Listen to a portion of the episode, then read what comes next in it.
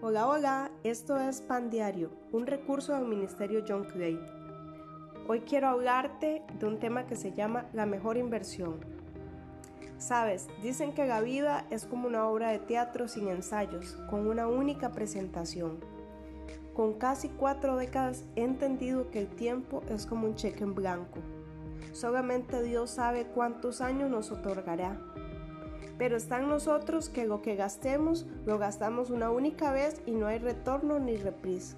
Tus días son un regalo del cielo. Tus horas y minutos cuentan como oro. Debes saber invertirlo. Y sea que lo que hagas, hazlo bien. Ese es el consejo del sabio en Eclesiastes 9:10. Todo lo que hagas, hazlo bien, pues cuando vayas a la tumba no habrá trabajo, ni proyecto, ni conocimiento, ni sabiduría.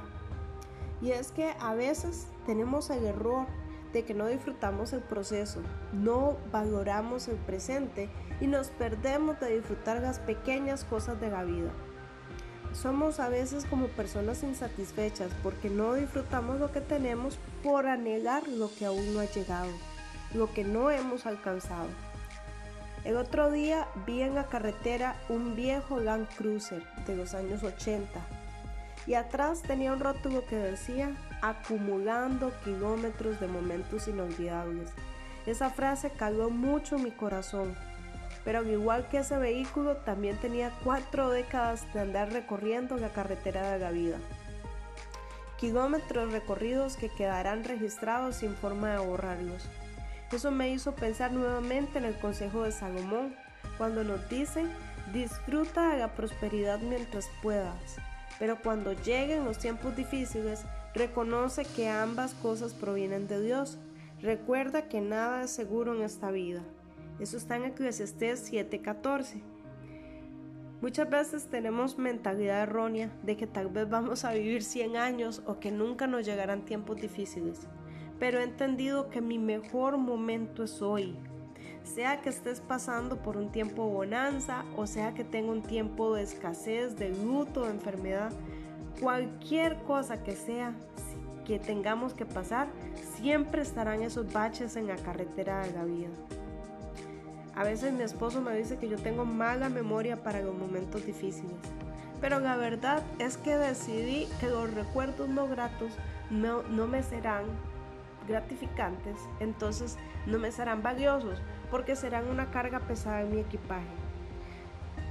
Estos recuerdos a veces me quitaron el amar o perdonar a aquel que me hizo daño o que se equivocó en un momento de presión. También a veces soy incansable, pero aun cuando mis fuerzas físicas o recursos no van, hago lo posible para poder escuchar a algún amigo en necesidad, para compartir un buen momento, y tomo esa frase de la palabra de Dios que dice, disfruta la prosperidad mientras pueda. La prosperidad no es solo económica, la prosperidad es tener salud, tener el amor de la familia, amigos, trabajo, paz y alegría.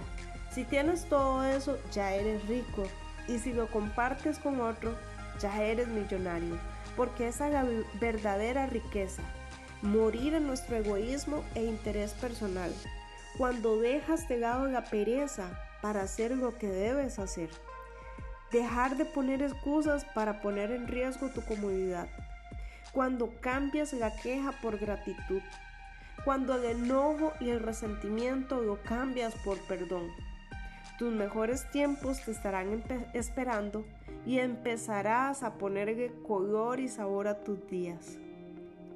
Sabes, yo no sé si usted ha reflexionado cuánto tiempo usted ha llorado lo que ya se perdió o que se fue.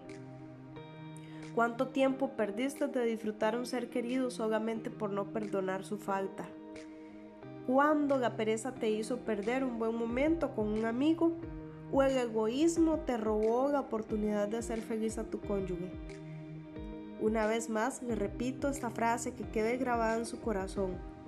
Todo lo que hagas, hazlo bien y disfruta la prosperidad que tienes ahora. Entonces ahora sí estarás viviendo cada kilómetro de la vida intensamente.